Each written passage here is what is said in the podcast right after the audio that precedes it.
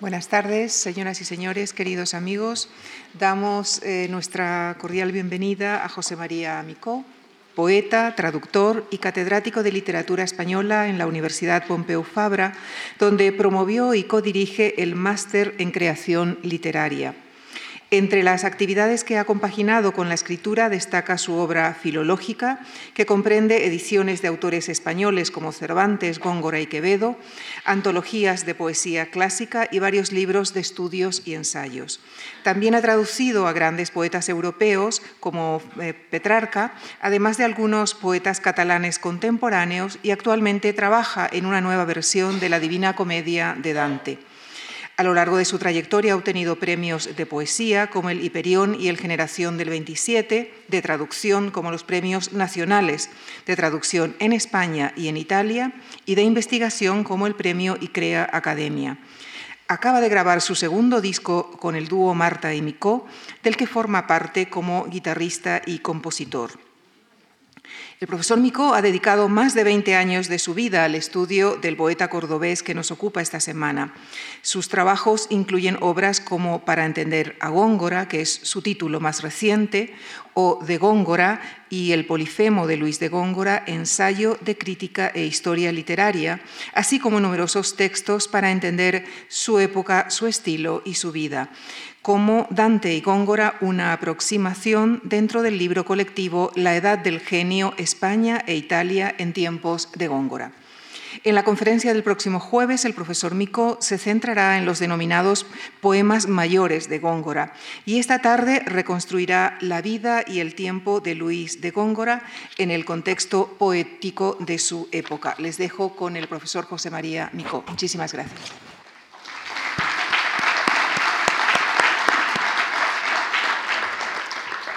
Muchísimas gracias a todos los presentes. Eh, los que damos clase en la universidad pocas veces tenemos un público tan numeroso y tan culto y ahora con estas actividades musicales que toco en locales pequeños para 10, 12, 20 personas es un placer estar aquí, un placer abrumador en, en buena medida y por tanto lo primero es dar las gracias a la Fundación en la persona de su director Javier Gomá, naturalmente también a Lucía Franco y cuando me invitaron yo acepté con mucha ilusión, a pesar de que dije, bueno, que yo me consideraba un gongorista jubilado, porque hace un año y pocos meses publiqué un libro que se titula Para entender a Góngora, donde me despido literalmente de don Luis de Góngora y ya no trabajo en él. Y he cambiado esa actividad por otras, pero por unos días, hoy y el jueves, más que un gongorista jubilado, me siento un gongorista jubiloso por la posibilidad de volver a un tema que me apasionó durante 20 años o más, al que dediqué muchas horas de trabajo, algunas menos de las que ha dedicado alguna persona que está por aquí, por ejemplo, Aurora Ejido, que podría estar mejor que yo en este lugar. Y, por tanto, lo que voy a hacer hoy va a ser una especie de rememoración que como veterano de guerra espero que no parezca contar batallitas del tema en el que me he ocupado. Y, efectivamente, en la primera clase me gustaría me gustaría eh, intentar una introducción a la vida y a la obra de Góngora a partir de unos textos que tienen ustedes ahí, que iremos leyendo o releyendo o viendo, porque eh, resumir una obra como la de Góngora en dos horas es muy difícil y especialmente para alguien que en principio tendría muchas cosas que decir. Pero tienen un texto que yo creo que puede ser un buen pórtico un poema que Góngora escribió en 1587, que comienza Hanme dicho hermanas, y creo que puede ser la mejor autobiografía, aunque sea caricaturesca, para empezar esta introducción a Góngora. Hanme dicho hermanas que tenéis cosquillas de ver al que hizo hermana Marica, porque no mováis, él mismo os envía de su misma mano su persona misma Digo su aguileña filomocosía, ya que no pintada, al menos escrita, y su condición, que es tan peregrina como cuantas vienen de Francia a Galicia. Cuanto a lo primero, es su señoría un bendito zote de muy buena vida, que come a las diez y cena de día, que duerme en mollido y bebe con guindas, en los años mozo, viejo en las desdichas, abierto de sienes, cerrado de encías, No es grande de cuerpo, pero bien podría de cualquier higuera alcanzaros higas. La cabeza al uso, muy bien repartida, el cogote atrás, la corona encima. La frente espaciosa, escombrada y limpia, aunque con rincones cual plaza de villa. Las cejas en arco, como ballestillas de sangrar a aquellos que con el pie firman. Los ojos son grandes y mayor la vista, pues conoce un galgo entre cien gallinas. La nariz es corva, tal que bien podría servir de alquitara en una botica. La boca no es buena, pero al mediodía le da ella más gusto que la de su ninfa. Y así va siguiendo con esta especie de autocaricatura y acaba hablando un poco de su condición de poeta que me gustaría eh, usar para enlazar un poco con lo que significaba ser poeta en la época de Luis de Góngora, que nació en 1561 y murió en 1627 y coincidió personal o históricamente con grandísimos poetas cuya evolución nos ayudarán a entender también su figura. Acaba, como digo, diciendo, es fiero poeta, si lo hay en la Libia, y cuando lo toma su mal de poesía, hace verso suelto con Alejandría y con algarrobas hace redondillas. Aquí ya veremos que pasamos más de la caricatura física a la malicia casi coprológica en algunos versos. Compone romances que cantan y estiman los que cardan paños y ovejas esquilan, y hace canciones para su enemiga que de todo el mundo son bien recibidas, pues en sus rebatos todo el mundo limpia con ellos de ingleses a fuente rabia. Finalmente, él es, señorazas mías, el que dos mil veces os pide y suplica que con los gorrones de las plumas rizas os hagáis gorronas y os mostréis arpías, que no sepultéis el gusto en capillas y que a los bonetes queráis las bonitas.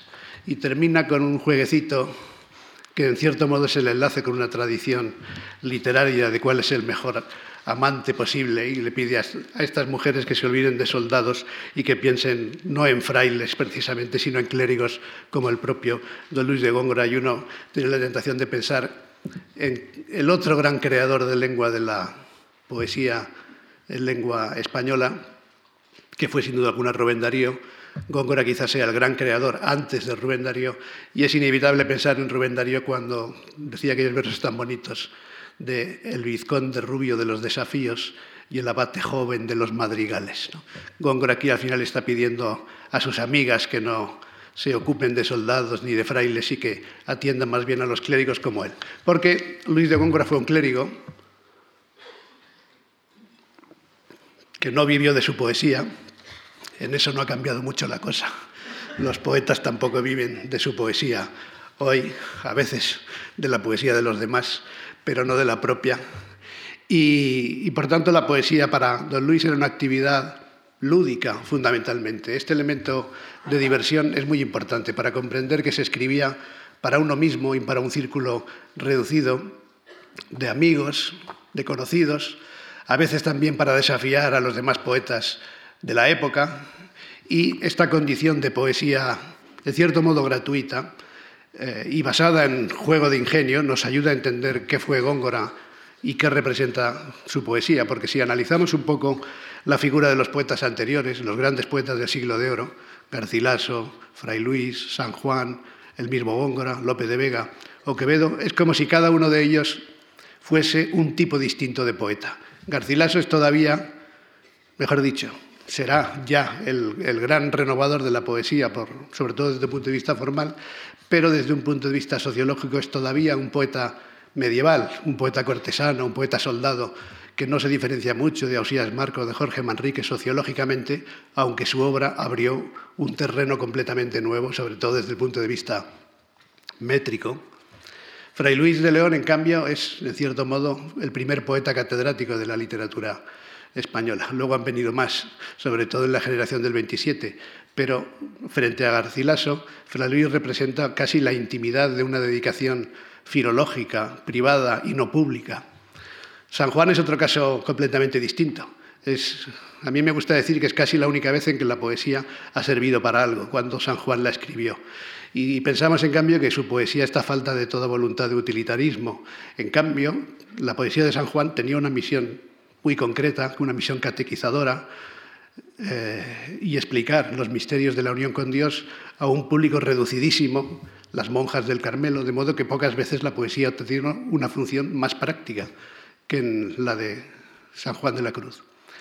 Lope de Vega empezó en el teatro y acabó siendo casi el primer escritor profesional de la historia, administrando su, su talento, se podría decir así, viviendo de la administración de su talento.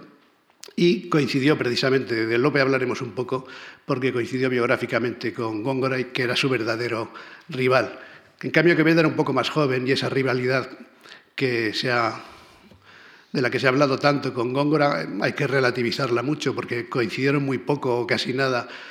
Quevedo era de una generación más joven y para Quevedo Góngora era una gran autoridad poética, de manera que la rivalidad en realidad fue con Lope de Vega, que fue el autor posiblemente más próximo a un triunfador de la literatura y que con esa capacidad omnímoda que tenía, escribía cualquier cosa y lo hacía mejor que prácticamente todos sus contemporáneos. Y Lope vio que la competencia, en cierta medida, estaban por detrás en la prosa de Cervantes y en su misma generación en la poesía de Góngora. Y esto es un poco lo que me gustaría que viésemos y entendiésemos hoy, para empezar, dónde está la gran novedad, que son muchas, y la gran aportación de Góngora, por qué es tan grande y por qué los que nos hemos dedicado a él aunque hayamos decidido jubilarnos, seguimos eh, pidiendo a la gente que entre en Góngora porque parece muy difícil. El poema que acabo de leer, si no supiésemos que es de Góngora, mucha gente diría que es antigongorino, que es todo lo contrario de un poema característicamente gongorino. Veremos algunos más complejos dentro de muy poco. Y sin embargo tiene lo mejor de cualquier gran poeta y lo mejor también de Góngora que es la invención lingüística. Esto que parece una evidencia, en el caso de Góngora y de sus contemporáneos era fundamental. Y este es uno de los cambios que yo creo que podríamos empezar a ver en relación con la generación de poetas anteriores y la de don Luis de Góngora. Para Garcilaso, Fray Luis o San Juan, en dosis y con características diferentes, la poesía era básicamente imitación. Y en el caso de Lope, Góngora o Quevedo, esto seguía siendo un elemento fundamental, la imitación. Pero Góngora y Lope, y particularmente Góngora, sustituyeron esta imitación más o menos servil o más o menos honrosa de los poetas, sobre todo clásicos griegos y latinos, más que modernos, la convirtieron en una especie de competencia. Y la cuestión ya no era tanto imitar, sino mejorar o competir. Y, en este terreno, que al fin y al cabo es el de los grandes creadores, es donde Góngora muestra su talento desde jovencísimo, desde que tenía 20 años. Y como ya he dicho, nació en 1561, Lope de Vega nació al año siguiente, en 1562, y en ese contexto Cervantes que había tenido una, que estaba teniendo una vida un poco particular por razones diversas, se quedó un poco al margen de la evolución de la poesía. Pero hubo una generación de jovencísimos poetas, entre ellos Lope y Góngora, que en torno a 1580, cuando tenían 18, 19, 20 años, empezaron a escribir unos poemas de una calidad extraordinaria, enlazando con una corriente de renovación de lo popular en la que en cierto modo Cervantes había tenido protagonismo, el romancero nuevo, pero desbordando con creces a esos poetas ancianos o viejos, y lo digo con términos que usaron los propios poetas jóvenes, son fenómenos que se repiten en cualquier generación poética de entonces o de ahora, y eh, aquí en los textos tienen algunas muestras que me gustaría que viésemos para comprender hasta qué punto estos poetas de 20 años, se llamasen Lope de Vega o Góngora, cambiaron el panorama de la poesía con materiales en realidad de acarreo, materiales que en un 90% venían casi siempre de la tradición. Quizá el mejor ejemplo de todos es el primer soneto que tienen en el dossier, un poema de 1582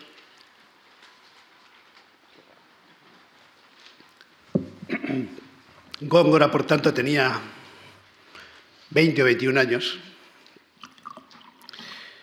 y que es un soneto famosísimo que sin duda habrán leído alguna vez o habrán estudiado alguna vez, porque afortunadamente hay cosas que no cambian mucho y en las antologías de poesía del siglo de oro, aunque quizá no sea el mejor poema de la juventud de Góngora, pero es tan importante eh, la atención, por ejemplo, que le dedicó Damaso Alonso, cuyos estudios siguen siendo válidos, tienen alguna bibliografía específica sobre Góngora.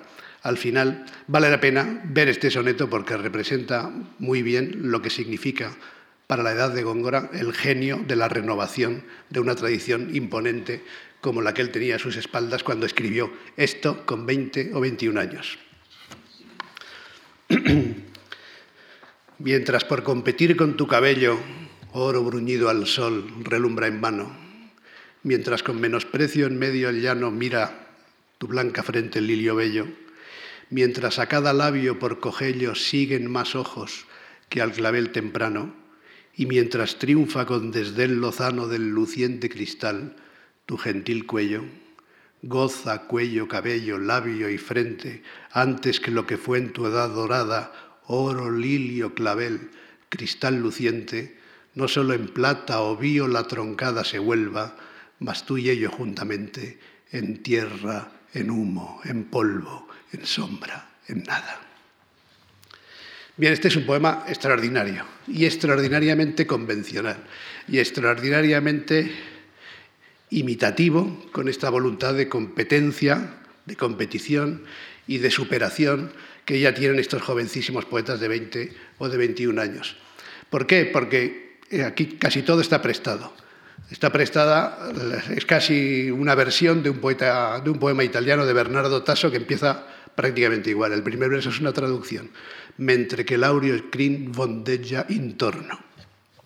Además de eso, Garcilaso de la Vega, que seguía siendo, que era en realidad, porque ya diré que 1580 fue un año fundamental para estos poetas, por varias razones que diré enseguida, pero Garcilaso de la Vega, que seguía siendo el gran modelo, que lo estaba siendo y lo sería durante bastante tiempo más, escribió un famoso soneto, en tanto que de Rosa y de Azucena, que está también en todas las antologías y que trata exactamente del mismo tema, el paso del tiempo, el carpe diem y otros motivos anejos. La estructura del soneto es casi una copia del esqueleto del soneto de Bernardo Tasso, con ese mientras en el primer verso, en el tercero, en el quinto y en el séptimo. Y como también muchos de estos sonetos, constituye una sola oración, que es lo más complejo quizá que pueda parecer. Es una sola frase, con un complemento circunstancial al principio, mientras ocurre esto, y una, y, una expresión desiderativa o imperativa, goza, que está en la segunda mitad. Por tanto, una simetría perfecta, extraordinaria, armoniosa, pero que venía de esa tradición de sonetos anteriores.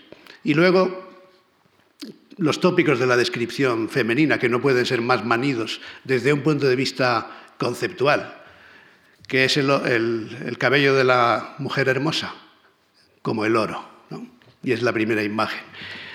Cómo es la frente, como un lirio. Cómo es el labio o la boca, como el clavel. Cómo es el cuello, como el cristal. De manera que esas metáforas son viejas, como la poesía.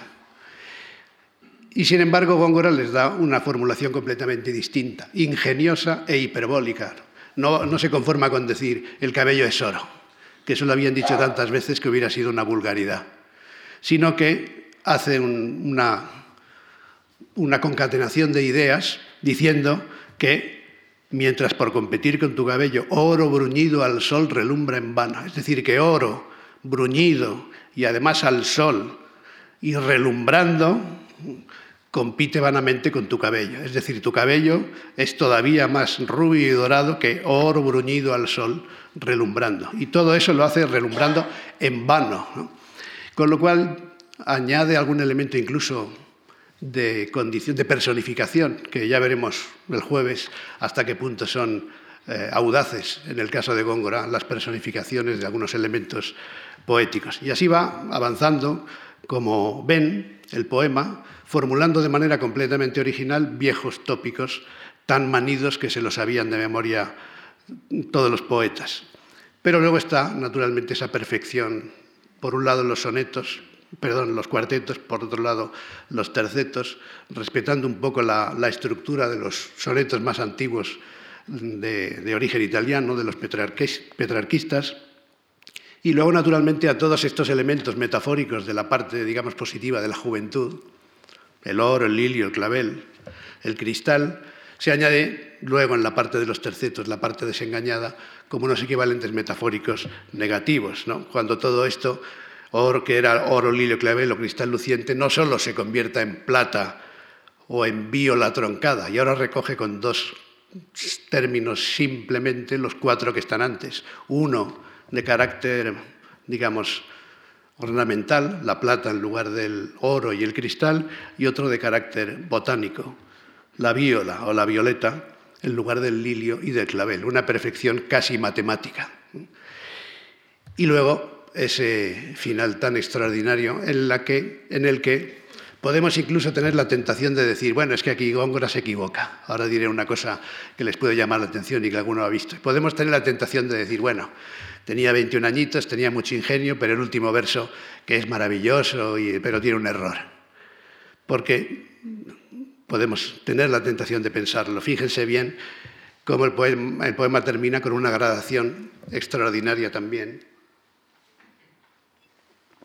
que todo eso se vuelva, no solo en plata o viola troncada, más tú y ellos juntamente, en tierra, en humo, en polvo, en sombra, en nada.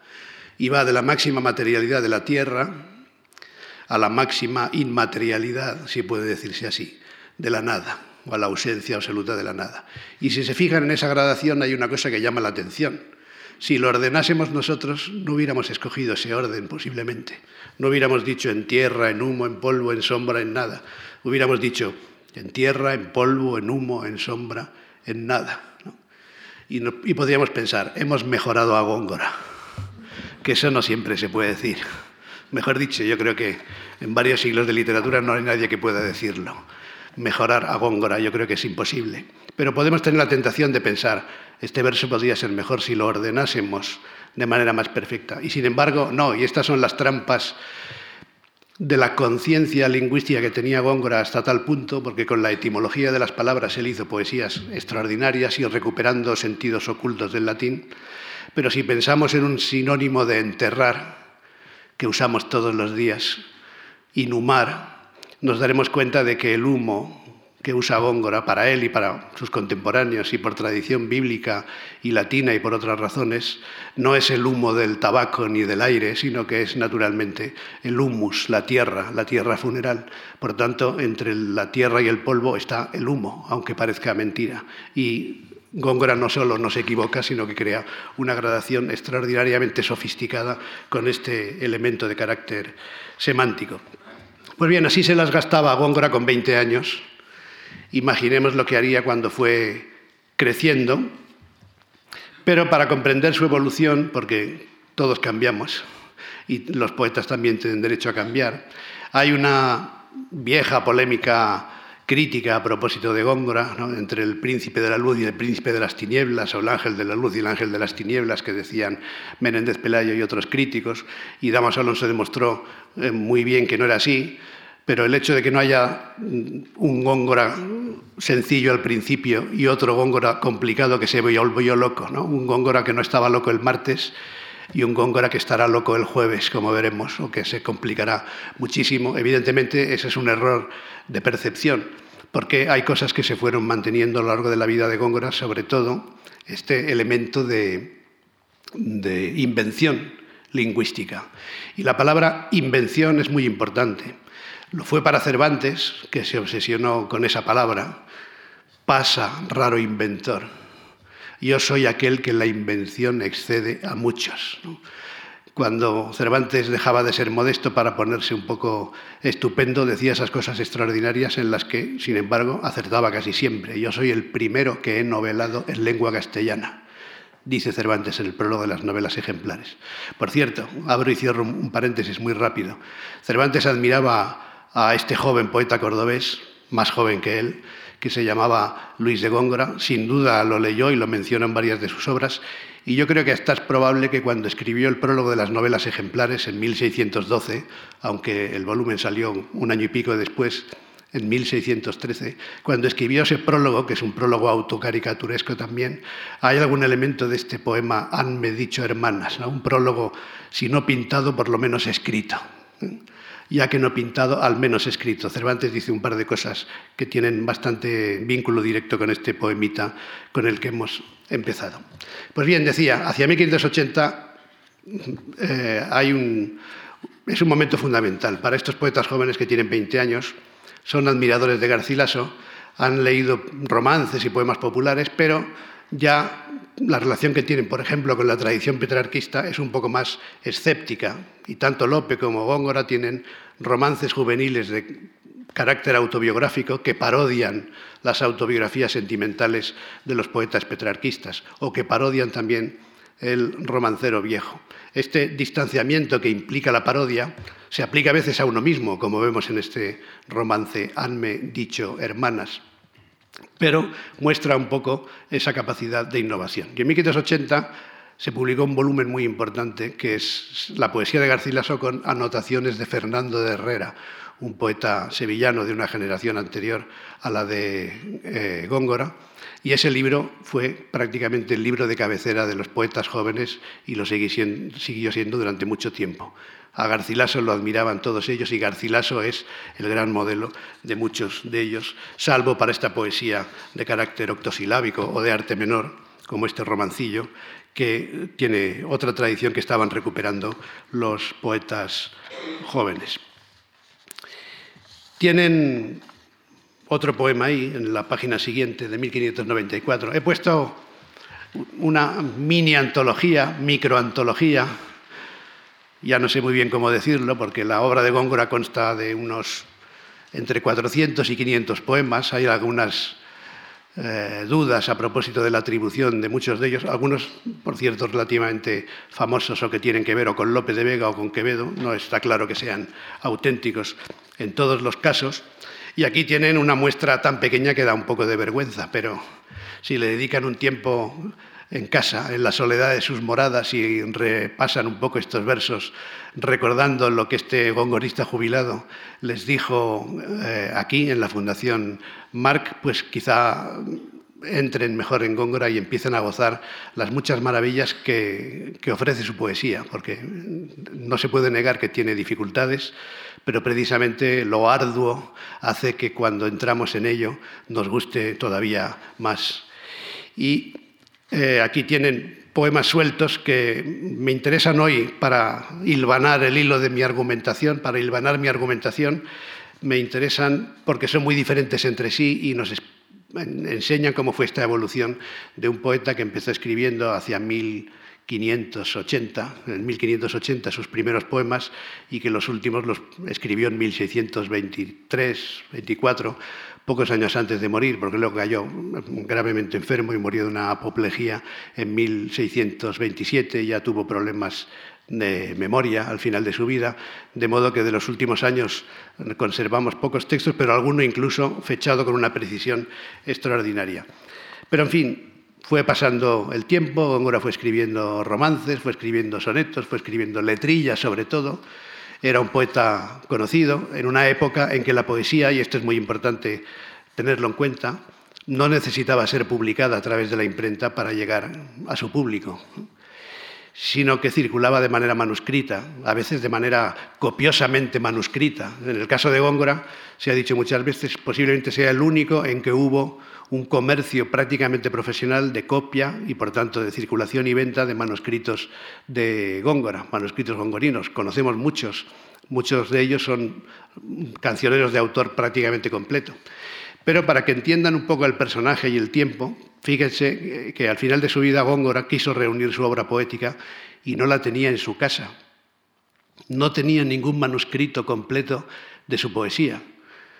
Evidentemente tendría algún papel suelto y algún poema, pero él no tenía completa su poesía. Y le tuvo que pedir a un amigo y le insistió durante varias semanas para que lo consiguiera, que buscase un manuscrito fiable, aunque le costase un ojo de la cara, más o menos le dice así, y al final el amigo se lo consiguió. Y a partir de ese manuscrito se, se construyó o se reunió al final de la vida un manuscrito fundamental que es el llamado manuscrito Chacón, en cuya recopilación colaboró el propio Góngora, ya enfermo, pero con la cabeza bastante bien.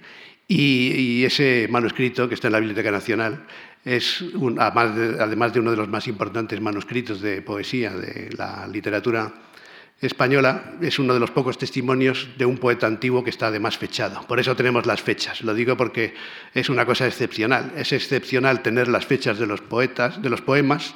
En el caso de Quevedo es muy complicado. Y también es excepcional que se publicasen. El único que publicó, aparte de poemas sueltos, naturalmente, el único que vio publicada su poesía en vida de todos estos grandes autores que he dicho, Garcilaso, Fray Luis, San Juan, Lope, Góngora y Quevedo, fue uno solo, Lope de Vega, el único que consiguió publicar su obra lírica porque la juntaba con obra narrativa o sobre todo con obra épica y tuvo muy buen acceso al mecenazgo, que era imprescindible entonces para difundir la obra propia, pero ni Garcilaso de la Vega, en parte porque murió joven, pero no solo por eso, ni Fray Luis de León, en parte porque trabajaba en su casa y en parte porque se le prohibieron difundir sus versos eh, durante un tiempo.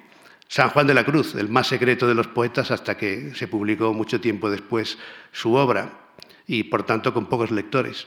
Ni eh, Góngora ni Quevedo vieron publicada su poesía en vida. Las obras editadas de Góngora, de Garcilaso, de Fray Luis, de San Juan y de Quevedo son póstumas en todos los casos. Y en algún caso largamente póstumas, notoriamente póstumas. En otros poco después de morir, el caso de Góngora, la edición de Vicuña, o el caso de Quevedo, la edición del Parnaso español de González de Salas. Pero es excepcional que publicasen en vida su poesía. Y así iban escribiendo, más por diversión que por otra cosa, compitiendo entre ellos y enviándose poemas para intercambiar regalos. Góngora tiene muchas décimas de este tipo. Cuando visitaba unas monjas o les mandaba un pastel o les pedía otra cosa, poesía más o menos convencional, pero que la de Góngora es siempre deslumbrante de ingenio. Y de cuando en cuando tiene estas joyas, estos sonetos sorprendentes como el de 1594, donde se puede ver un poco el, germen de lo que vendría después. ¿no? Para entender cómo y por qué cuando escribió sus poemas mayores, de los que hablaremos el jueves, y que son básicamente dos, pero no solo dos, pero en cualquier caso los más famosos e importantes son la fábula de Polifemo y Galatea, que escribió en 1612 y retocó quizá un poco unos años después, y las inacabadas Soledades de las que escribió solo la primera y la segunda, la segunda mal terminada o terminada de manera provisional, en 1613-1614. Eso es lo que veremos. Pero para entender lo que se supone que es la poesía más importante de Góngora, los llamados poemas mayores, este soneto, un poco extraño, de 1594, nos ayuda mucho a entender un poco la evolución y a ver que es algo que ocurre pocas veces, qué le pasaba por la mente a Góngora desde un punto de vista de renovación de los temas, de su poesía, etc. De nuevo, es un soneto de tema más o menos convencional, que habla de un caminante que se pierde, se extravía y enferma, de un caminante enfermo que se enamoró donde fue hospedado. Estos títulos no se puede decir que sean de Góngora, como pasa también con los de Quevedo, que no son del autor, salvo alguno que además no coincide con la edición definitiva del Parnaso, y por tanto muchos poemas escribían sin título. Solo los poemas largos lo tenían, Fábula de Polifemo y Galatea, Soledades, pero los poemas breves no tenían algo parecido a lo que nosotros llamamos título, sino que normalmente cuando la tenían merecían una breve descripción o un resumen que era atribuible no al autor, sino al copista de turno, y por tanto, pero en el caso del manuscrito Chacón los títulos son bastante orientativos porque se hizo con el consenso y la participación del propio don Luis de Góngora. Y ya en la antigüedad dijeron algunos, ya en la época de Góngora dijeron algunos que parecía un resumen de las soledades, este soneto. Las soledades las escribió 20 años después, casi 20 años después. Y aquí sí que es verdad que hay algo parecido al núcleo de las soledades y por tanto nos ayudará a entender, a adelantar un poco el trabajo que tenemos por delante para el jueves. de un caminante enfermo que se enamoró donde fue hospedado. Descaminado, enfermo, peregrino en tenebrosa noche, con pie incierto la confusión pisando del desierto, voces en vano dio, paso sin tino. Repetido latir, si no vecino distinto oyó de can siempre despierto, y en pastoral albergue mal cubierto, piedad halló, si no halló camino. Salió el sol, y entre armiños escondida, soñolienta beldad con dulce saña salteó al no bien sano pasajero. Pagará el hospedaje con la vida, más le valiera errar en la montaña que morir de la suerte que yo muero. Este es un poema extraño, eh, por, varias razones. Es como si le diera la vuelta al calcetín o a varios calcetines diferentes. Por un lado, la tradición de los encuentros amorosos en, el bosque, como las serranillas. Alguna vez se ha dicho que es como una pastorela al revés, como estas serranillas del Marqués de Santillana, donde se encuentran, hay un encuentros amorosos. Pero aquí hay la descripción de un personaje melancólico, descaminado, enfermo y peregrino, con una enfermedad que no tiene que ser necesariamente eh, de salud física, sino que puede ser una enfermedad moral o una enfermedad más, más lógicamente sentimental, la aegritudo amoris, la enfermedad de amor, y que extraviado en la noche, como el náufrago de las soledades, avanza la confusión pisando del desierto, y aquí aparece uno de los elementos de, que se llama técnicamente hiperbaton, de, de, dislocación del orden sintáctico habitual, que esto lo hacía mucho Góngora, y parodiaban sus enemigos cambiar un poco el orden sintáctico para dar una formulación más novedosa, la confusión pisando del desierto. Nosotros diríamos pisando la confusión del desierto. Voces en vano dio paso sin tino. Bueno, y va avanzando, oye a un perro, repetido latir, latir es ladrido, crea esta construcción que luego será muy típica de su lengua poética, como estudia Más Alonso, si no vecino, distinto, es decir, si no una cosa, la otra un, ladrido que, aunque no estaba cerca, se oía con claridad, se distinguía con claridad. Y ese can siempre despierto, que ladra obsesivamente, es un motivo que recrea, que aparecerá en las soledades, y luego es acogido en un pastoral albergue, mal cubierto, humilde, cosa que le ocurre también al náufrago de las soledades, solo que allí se cuenta en cientos, varios cientos de versos, lo que aquí se resume prácticamente en un soneto.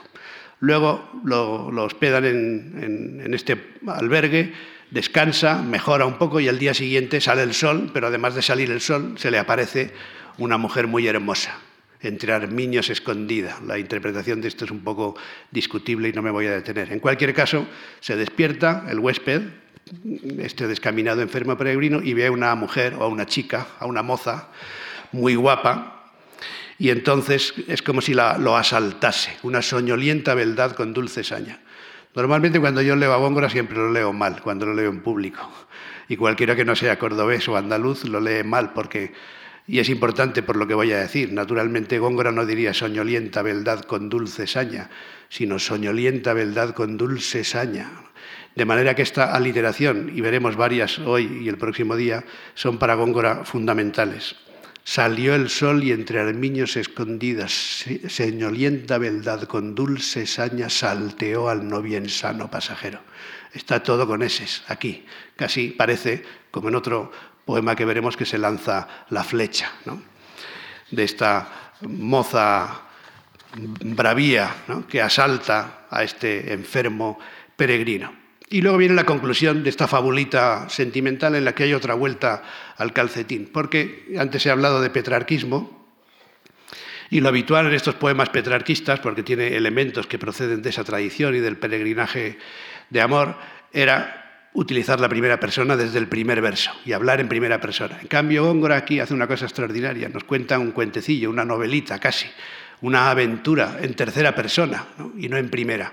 Pero de pronto, al final, hay una equiparación entre la situación de este descaminado, enfermo, peregrino y la del propio poeta. Y en cambio el yo convencional de los poetas, en lugar de estar desde el principio abusivamente o convencionalmente, se queda aquí reservado al final y hace esta equiparación. Más le valiera a este peregrino errar en la montaña que morir de la suerte que yo muero. Y entonces nos declara en el último verso, Góngora hace algo parecido en algún otro soneto, o le da la vuelta completamente a la estructura convencional y es el último verso el que nos da la información más pertinente y de pronto dice ¿no? que morir de la suerte que yo muero como él muere de una suerte parecida y por tanto él también es un enfermo de amor, etcétera, etcétera.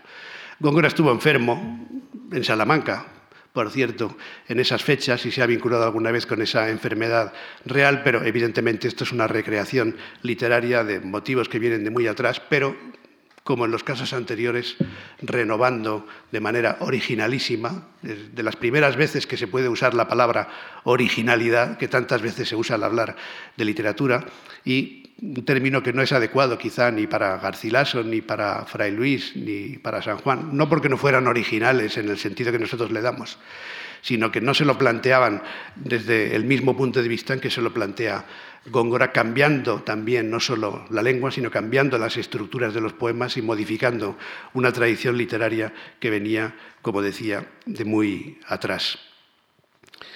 Bueno, un poema de 1594, Góngora está creciendo, como se ve, su vida es la de un clérigo, un racionero, se ganó la vida como racionero de la Catedral de Córdoba y siguió la carrera eclesiástica, clérigo de órdenes menores, primero al final, y al final acabó de, manera muy honrosa como capellán de honor de la reina.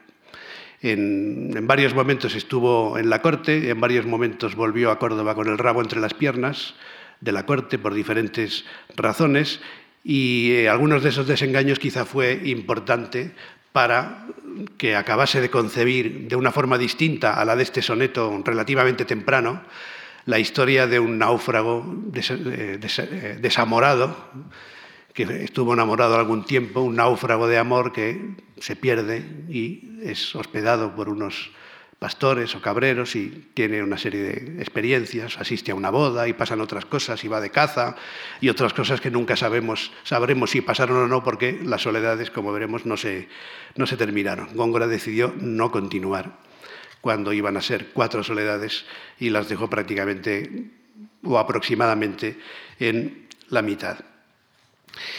Y uno de esos desengaños lo tuvo hacia 1509, encargado por el Cabildo de Córdoba, hizo un viaje por el norte de España, por varios lugares, y estuvo en Galicia sobre todo, pasó por La Rioja, en fin, un largo viaje de, varios meses y aprovechó tanto la ida como la vuelta, como era lógico, desde Córdoba, para pasar por Madrid. Y en Madrid, en 1609, estamos en el otoño de 1609, septiembre, octubre de 1609, que es un momento crucial también históricamente por algunos aspectos para la historia española, intentó avivar un, juicio, una causa, esto lo estudió también Damas Alonso muy bien, como, como muchas cosas que tienen que ver con, con Góngora, pero en la bibliografía tienen un poco más de gongorismo reciente, en fin, Antonio Carreira, Jesús Ponce Cárdenas, y ya he mencionado antes a Aurora Gido, que ha hecho muchas cosas, no está en la bibliografía específica sobre Góngora, pero está aquí presente y me honra con su presencia también, de manera que eh, tienen ediciones de Las Soledades, la de Robert Jean, la del Polifemo, yo les aconsejo que cuando tengan un poco de tiempo vayan a esos libros y encontrarán muchos tesoros. Pero decía, en 1609 intentó avivar un juicio que se había incoado hacía algún tiempo porque habían asesinado a un sobrino suyo en una reyerta. Y el asesino era una persona bastante poderosa. Y entonces Góngora quiso ver qué pasaba con eso y la sentencia se falló en, esos días, septiembre de 1609, que a juicio de Góngora fue escandalosamente leve con respecto al, al asesino, que se llamaba Francisco de Aguayo. Y esa circunstancia y otras, sumada a otro tópico literario, otro tema literario, que es el menosprecio de corte y alabanza de aldea, por decirlo con el título de uno de los grandes clásicos de esa corriente temática, de Fray Antonio de Guevara, pues juntando el menosprecio de corte literario, el oracianismo de algunos poemas, como por ejemplo el famoso del Beatus Ile, con su desengaño personal, escribió unos textos, sonetos y otros, verdaderamente extraordinarios. Vayan a buscar los poemas de Góngora de 1609, que son muy, eh, muy expresivos y uno de los, en algún caso de los más sinceros y auténticos. Si hay un alma sincera, esa es la mía, podría decir Rubén Darío también. Pues bien, Góngora también es un poeta sincero en algún momento o que intenta eh, expresar su sentimiento y lo hizo en un poema muy largo, en tercetos encadenados, una especie de sátira que empieza Malaya el que en señores idolatra. Y en Madrid despedricia sus dineros y ha de hacer al salir una moatra. Y entonces dice, bueno, ya me he cansado de la corte, me vuelvo a mi Córdoba natal y a mi huerto y a mis, a mis naranjos y a mis limoneros y a las flores de azahar, etc. Y ahí se quede la corte. Y pide la mula de alquiler para volverse a Córdoba. Hasta eso es un motivo literario que viene de Juvenal, pero el poema es de una novedad eh, extraordinaria y tiene tercetos desde un punto de vista de creación lingüística que por ser un poema largo no he puesto aquí ni siquiera un fragmento de ello porque hubiera sido un poco artificial. Pero algo pasó en su vida y en su mente, porque entonces se retiró en Córdoba durante unos años y allí concibió primero y escribió inmediatamente después sus poemas mayores. E hizo algunos ensayos más o menos generales de, lo que después, despectivamente, se llamó la nueva poesía. Antes he aludido a Lope de Vega que es otro caso interesantísimo para, analizar algún día, ¿no? porque eh, veremos un poema de Lope para terminar, para ver hasta qué punto estos grandes creadores encuentran su propia voz, incluso cuando hablan de tópicos. Y esta nueva poesía se caracteriza por una serie de elementos de complejidad expresiva que Góngora había usado ya previamente en algunas ocasiones, de hecho he mencionado un par de ellos al paso, pero que se convertirán en recurrentes, casi como una marca de género, y en eh, abusivos para la crítica o usados con exceso, y que incurrirían en algo que se consideraba vicioso o que algunos teóricos consideraban vicioso, que era la oscuridad pero no tanto la oscuridad conceptual, hay muchos debates sobre esto. Y yo creo que seguimos discutiendo sobre esto, si el poeta debe ser claro o debe ser oscuro. Y ya se decía de los trovadores, trobar lleu, trobar clus, se ha dicho de los poetas de la generación del 50 de otras maneras, se dijo también en la generación del 27, como si hubiera dos generaciones en cierto modo opuestas, pero muchos autores tienen los dos estilos en su propia obra, pensemos por ejemplo en Alberti o en Lorca en esto son muy gongorinos también, pero es evidente que el estilo de Góngora se fue enrevesando en algún sentido y creando un estilo que se convirtió en personal, tan personal que después tuvo imitadores, los gongorinos o los epígonos, que, como sucede en estos casos, eran cada vez peor y no podían imitar la capacidad mental, porque yo creo que es una capacidad sobre todo mental, no intelectual, sino mental. La inteligencia de Góngora fue extraordinaria, la inteligencia lingüística, y eso es lo más asombroso y lo que a mí me parece más atractivo de su obra. Y entonces en este poema de circunstancias, con motivo de una, de una que no fue ni siquiera victoria militar, sino un acto de compraventa del puerto de Larache,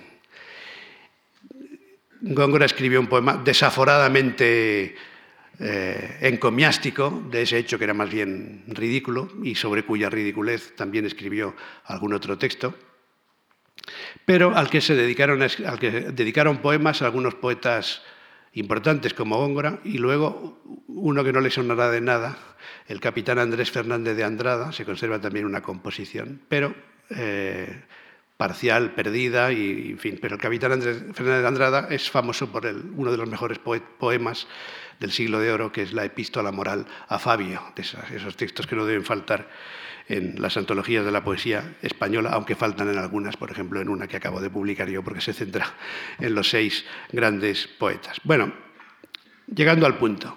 Aquí tienen casi concentrada, tan concentrada que prefiero leer lo que yo escribí para no perderme, casi concentrada la poesía del Góngora más complejo, del Góngora de los poemas mayores. Naturalmente el estilo se enmarca dentro de la épica y la épica será el ámbito en el que Góngora conciba sus grandes creaciones. Esto lo ha estudiado muy bien recientemente una gran hispanista francesa, Mercedes Blanco. Y en ese ámbito de la épica, que también tiene su propio lenguaje, y en ese ámbito están a su manera el polifemo y las soledades con los matices que haremos, que las matizaciones o los matices que introduciremos el jueves, es una lengua, como digo, que se va convirtiendo en cada vez más compleja. Pero tiene este elemento musical en el que parece que no importe tanto que se entienda, pero yo quiero desmentir este hecho de que a los poetas no hay que entenderlos, basta con la música. La música es un elemento fundamental, pero a Góngora se le entiende y lo que Góngora quería era crear sentido. Además de crear sentido, porque lo tiene todo con una perfección eh, asombrosa, admirable, además de eso, sus versos tienen una musicalidad extraordinaria. Leo simplemente el principio y luego explicaré lo que dice el poema. En roscas de cristal serpiente breve, por la arena desnuda el luco hierra, el luco que con lengua al fin vibrante, si no niega el tributo, intima guerra al mar, que el nombre con razón le bebe y las faldas besar le hace de Atlante. De esta, pues, siempre abierta, siempre hiante y siempre armada boca, cual dos colmillos de una y de otra roca, África, o ya sean cuernos de su luna o ya de su elefante, sean colmillos, ofrece al gran Filipo los castillos, carga hasta aquí, de hoy más militar pompa, y del fiero animal echa la trompa, clarín ya de la fama, oye la cuna, la tumba ve del sol, señas de España, los muros coronar que el luco baña. Usa una estrofa también de tradición petrarquista, en este caso de 17 versos, lo que se llamaba una canción de estancias, que más o menos cada poeta podía inventar en función de sus necesidades, pero luego cada estrofa debía ser en la disposición de las rimas igual a la anterior y por tanto todas iguales. En cualquier caso es un poema bastante más largo, pero fíjense lo que hace Góngora y que como digo voy a intentar leer mi, propio resumen para que vean la cantidad de elementos complejos que hay aquí. La transmutación poética del río en serpiente, que es la idea con que empieza, no puede ser menos original en un lector de los clásicos como Góngora, porque ya ese motivo es bíblico y es también sobre todo clásico, pero lo verdaderamente asombroso es el espectáculo de las concatenaciones conceptuales que es capaz de enregistrar el poeta. Primero compara el río Luco con una serpiente, comparación más o menos previsible, pero una serpiente que hierra por el desierto y declara guerra al mar con su lengua vibrante. Y ahí está, declarar la guerra con la lengua vibrante. Dice después que África ofrece al monarca español los castillos de esa boca, la desembocadura del río, siempre abierta y ante, con ese cultismo tan notorio, y armada de dos rocas que son como colmillos, las dos fortalezas o castillos que guardan la desembocadura del río. Estos, los colmillos, por una nueva traslación, rocas, colmillos, de los colmillos se pasa al emblema del continente africano. Se relacionan con dos emblemas del continente africano, la luna y el elefante, los cuernos de la luna, los colmillos del elefante, equiparados conceptualmente por la dubitatio, es decir, una duda retórica entre una cosa y otra, que Góngora haría con gran maestría en muchas ocasiones, y por, las y por la correspondencia entre cuernos y colmillos. La trompa, que naturalmente sale del elefante, podríamos decir, la trompa sale del elefante y conduce por afinidad al clarín. La trompa es el miembro del elefante, pero también es el instrumento la trompa, que se puede relacionar con el clarín. Y en la estrofa siguiente siguen las transmutaciones en cascada y los sobreentendidos de raigambre culta o mitológica. Pero todo ello sin descuidar, sino al contrario, y este es un elemento muy importante también, que a veces eh, se entiende equivocadamente, sin descuidar los sentidos patrimoniales. Góngora usa la lengua cotidiana, en sus poemas más cultos no olvida la lengua cotidiana, al contrario, la usa deliberadamente en sus poemas más cultos, mezclando los dos registros, que fue uno de los motivos por, los que le criticaron tanto. Un poeta debe usar el lenguaje culto o el lenguaje vulgar, pero no mezclar ambos en una misma composición. Y decía sentidos patrimoniales y metáforas lexicalizadas. Aquí la lengua como orilla la boca como desembocadura o la roca como fortificación. Por tanto, con elementos patrimoniales, con elementos cultos, con elementos mitológicos, con elementos eh, etimológicos, con dislocaciones sintácticas, Góngora va creando una lengua que acabaría siendo una lengua intransferible, que solo él podía crear de esa manera y por tanto llegó nos guste o no nos guste, que esa es otra cuestión, ni los gustos de cada cual van por otros caminos, creando un lenguaje que no se puede confundir con el de ningún otro autor y que solo cuando se imita eh, empeora, que al imitarlo empeora. Eh, y les he puesto también, vamos avanzando, porque esto, este, esta lengua, lengua, compleja la veremos mejor en el Polifemo y las Soledades el próximo día, cuando lleguemos a los poemas mayores, pero para que no todo sea tan denso, o quizás sí, porque también su poesía ligera es muy densa, como hemos visto en el floreo verbal del primer poema de 1587, ese romancillo, Hanme dicho hermanas, también ahí hay mucho, mucha concentración de ingenio. Tienen aquí un poema menos conocido, Las décimas y algún día saldrá alguna edición exenta de las décimas de Góngora, ya se han hecho algunas cosas, pero vale la pena que se hagan más, aunque en la antología de Antonio Carrera ya se recogen bastantes, más de las que se solían recoger. Las décimas son unos poemas que escribió Góngora casi siempre, bueno, son casi todos por razones incluso métricas, porque la estrofa no existía cuando Góngora era joven, era joven, sino que se fue usando a finales de, se empezó a usar a finales del XVI y sobre todo durante el siglo XVII, particularmente en el teatro, pero cuando la poesía en verso octosílabo recuperó esta tradición epigramática, Góngora escribió unas 70 u 80 décimas, algunas de ellas de carácter satírico y tan burlonas como esta, que trata de un asunto un poco escabroso, pero divertido de un perrillo que se le murió a una dama estando ausente su marido. Ese perrillo en cuestión era un perrillo faldero que se llamaba Flor. A partir de ahí todas las malicias de Góngora en este poema, con un sentido inocente por el que no hay por qué escandalizarse, y otro tan escandaloso que es mejor ni siquiera evocar, nos muestran esta capacidad de Góngora que como después Quevedo, que era un poeta más joven, pero que desde, desde, su juventud también destacó como poeta satírico y por esta faceta los conocieron sobre todo tanto a Quevedo como a Góngora, tiene este poemilla que casi me voy a limitar a leer sin decir nada más. Yace aquí flor, un perrillo que fue en un catarro grave de ausencia, sin ser jarabe, lamedor de culantrillo Saldrá un clavel a decillo en la primavera, que amor, natural legislador, medicinal hace ley. Si en hierba hay lengua de buey, que la haya de perro en flor. Aquí hay unas cuantas plantas medicinales. Luego, el lamedor es un jarabe. El jarabe se definía como lamedor hasta tiempos relativamente recientes porque lame y suaviza la garganta, por tanto un lamedor es un jarabe, pero naturalmente el lamedor es también uno que lame. ¿no? Y luego hay plantas, como digo, de uso medicinal, como culantrillo o lengua de buey, y por tanto es normal que si en la hierba hay lengua de buey, que es la planta, o la lengua del buey también, la haya de perro en flor, especialmente si ese perro se llama flor, pero de aquí a las eh, consecuencias que pueden tener estos juegos verbales, pues ya pueden imaginar. Y hemos cerrado un poco el círculo de las maldades gongorinas para ver este elemento de diversión que a mí me parece fundamental. En cualquier poeta de la época,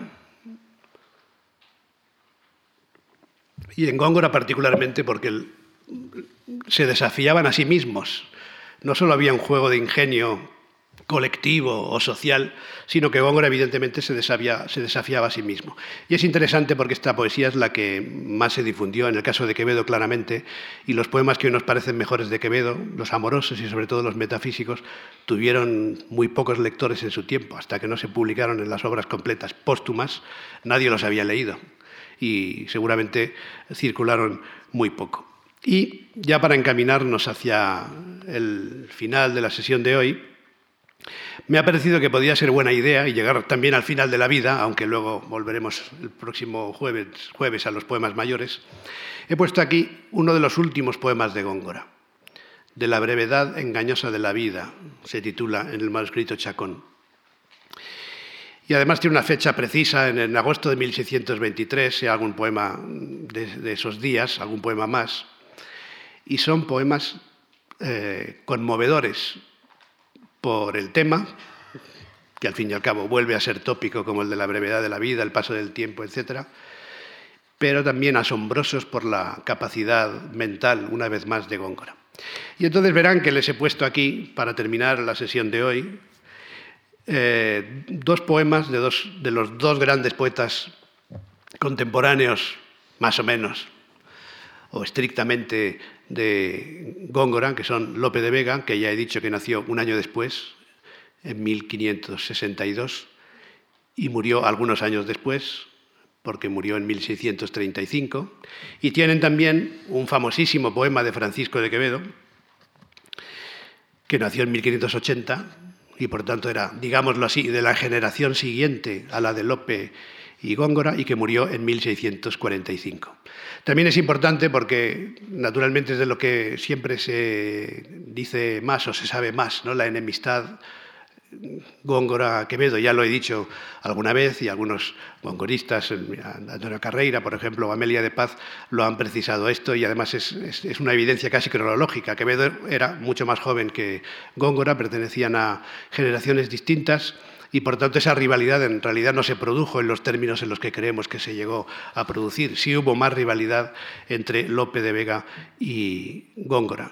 Lope se dio cuenta de que la hegemonía que él representaba en la literatura de su tiempo, no en el teatro donde era imbatible, como dijo Cervantes, el monstruo de naturaleza, ¿no? se alzó con la monarquía cómica, pues bien, en el teatro era imbatible, pero donde no era imbatible y donde le salió una competencia doble, en cierto modo, era en la prosa, con el Quijote, contra el que Lope de Vega tiró muchas piedras a propósito de la vejez y, de, la, marginalidad de Cervantes, y le salió la competencia de la nueva poesía, es una frase que él mismo usó, y contra Góngora también tiró muchas piedras teóricas y prácticas en escritos de los años 20, en los últimos años en vida de Góngora. En cambio, algunos textos de Quevedo son posteriores a la muerte de Góngora, de manera que son venganzas post-mortem que no tienen sentido ya ni de competencia real.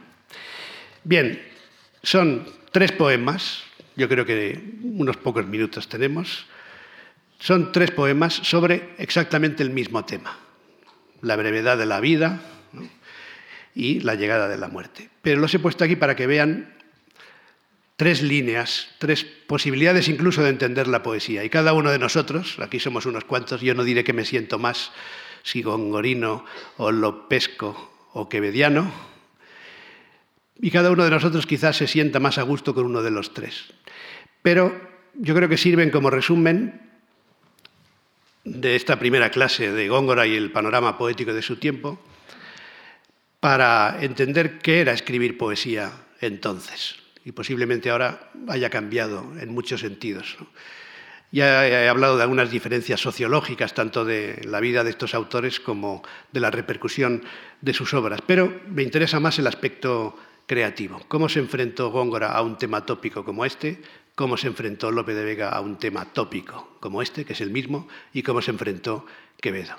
Es, difícil ser tan original de tres maneras tan distintas cuando la tradición impone los tópicos morales y poéticos más manidos en los poemas morales y metafísicos sobre el tema, la estructura, es decir, la métrica de un soneto cierra las puertas de salida por donde sea, y con estos mimbres que eran los mismos para todos, Góngora hizo una cosa, Lope de Vega hizo otra y Quevedo hizo otra completamente distinta. El poema de Góngora, al que Borges tuvo la tentación de denominar como el mejor soneto metafísico de Quevedo, si lo hubiera escrito Quevedo, que destacó por la poesía metafísica, y también Borges se dio cuenta de este silabeo, menos solicitó veloz saeta, del primer verso. Y aquí sí que el cordobés está lanzando la flecha claramente. Menos solicitó veloz saeta. No los voy a comentar porque no acabaríamos nunca y solo quiero dedicarles unos minutos. Pero verán, si los leen con un poco de calma, que el soneto de Góngora es de Góngora y no puede ser de nadie más. Con las complejidades de sus ideas, esta comparación hiperbólica, una flecha que sale veloz, pero que es menos veloz que la edad, que el tiempo. Las comparaciones de nuevo son manidas. La flecha pone una que no es tan manida, el carro de las competiciones agonales, esos carros de las cuadrigas que dan la vuelta en el momento, en el momento más crítico, pero de nuevo la lengua es tan compleja que en alguna edición está mal editado, en alguna edición no, no, hecha por gongoristas, está mal editado el verso 5 porque acentúan ese qué, que no es naturalmente una forma exclamativa, qué presurosa corre, sino que es un, es un elemento más del, del, pensamiento de Góngora, es una comparación. Hay un símil, hay dos términos de la comparación. hay un término de la comparación doble en el primer cuarteto y luego pone la aplicación, que es la edad. De manera que la idea es la velocidad de la vida, la celeridad de la vida. Y luego, después de esa idea tópica inicial, pero expresada de esta manera compleja y original, tenemos a este Góngora que desordena la sintaxis. A quien lo duda, fiera que sea de razón desnuda, aunque sea un animal, es decir, aunque sea una fiera desnuda de razón, aunque sea un bruto, es evidente que todo el mundo sabe que cada sol repetido es un cometa. Luego en el primer terceto hay algún de estos elementos, recuerdo de las ciudades perdidas, Cartago, una alusión a un licio más o menos clásico que posiblemente deriva del propio nombre Luis, así lo usó en alguna otra ocasión y también con resonancias clásicas, pero fíjense qué terceto final.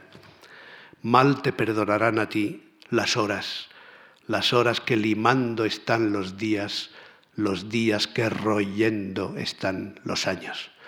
De nuevo volvemos a una gradación como la de la juventud, pero aquí con anadiplosis, es decir, con repeticiones a principio y final de verso y esas concatenaciones con, versos, con verbos cada vez más expresivos. En cambio, Lope, el poeta sentimental y expresivo, tiene una poesía más efusiva siempre, y por tanto ese Lope efusivo se nota incluso en un poema como este, que es un soneto a una calavera, y en el que sin duda alguna, los lectores de Shakespeare recordarán la escena famosa del final, de Hamlet con la calavera de Yorick, y hay algunos motivos que son muy parecidos, la rosa de la boca, etcétera, yo besé esa boca, etcétera. Hay unos motivos ahí. Y López lo estudia desde un momento, lo estudia, lo escribe desde un momento sentimental, con una visión sentimental, señalando con estas fórmulas deícticas esta cabeza, aquí la rosa de la boca, aquí la estimativa, y con esa conclusión eh, final, sentenciosa del último terceto. Oh hermosura mortal, cometa al viento, donde tan alta presunción vivía, desprecian los gusanos aposento. Y aquí podríamos tener también la tentación de decir, bueno, este se puede hacer todavía más macabro. Desprecian los gusanos alimento, ¿no? Pero no, aposento, naturalmente, donde tan alta presunción vivía, desprecian los gusanos alimento, aposento. Es decir, ni los gusanos quieren vivir ya en esa calavera que antes tenía los ojos más bellos del mundo y, cuya, y, que retenía en sus ojos las miradas de todos los, de todos los admiradores. Este soneto pertenece a un momento de crisis espiritual, siempre relativa, en el caso de Lope de Vega. Las crisis espirituales le duraban poco y luego seguía, volvía a las andadas eróticas muy pronto, pero en esta misma colección tiene un poema que yo les aconsejo que lean cuando puedan, que es el poema que dedicó a la muerte de su hijo, Carlos Félix, un hijo que se le murió con siete años Eh, y, Lope de Vega, el poeta más sentimental, efusivo y directo en, otras ocasiones, escribió para su hijo el poema más, se podría decir, gongorino en cierta medida, de que fue capaz, el poema más culto y elaborado del que fue capaz. Hay 90 versos en que habla con, Dios y otros 90 en los que habla con su hijo. Es un poema estremecedor, pero vale la pena si tienen un rato porque tiene problemas de comprensión y de anotación también, leerlo.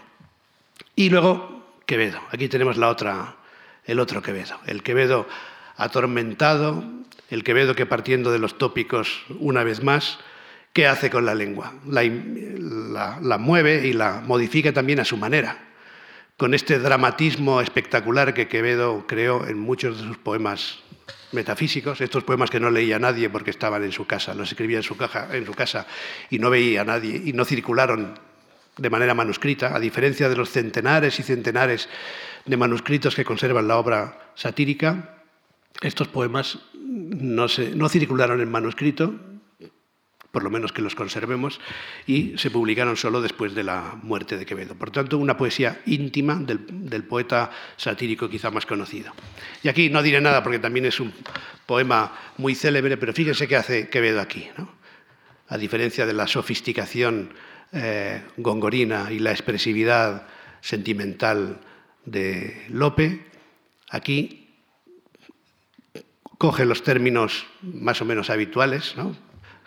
Y los cambia. Es una, frase coloquial, empieza con una frase coloquial, A de la vida, sustituyendo una frase que entonces era corriente, A de la, de la casa o A del castillo, como cuando yo era niño y entraba uno en una casa en, un pueblo de Valencia, había que decir educadamente Ave María Purísima, y contestaban lo que todos sabemos que se contestaba. Pues bien, en, épocas más, eh, más beatas, pero sin embargo, en cierto modo, coloquialmente más libres, uno entraba y decía, ah, de la casa o ah, del castillo, ¿no? ¿Y qué hace Quevedo? En lugar de ah de la casa o ah del castillo, decir, ah de la vida. Y uno se queda ya asombrado con, este, con esta dosis de dramatismo inicial. Y luego, naturalmente, una pregunta retórica, si no es una admiración. Nadie me responde.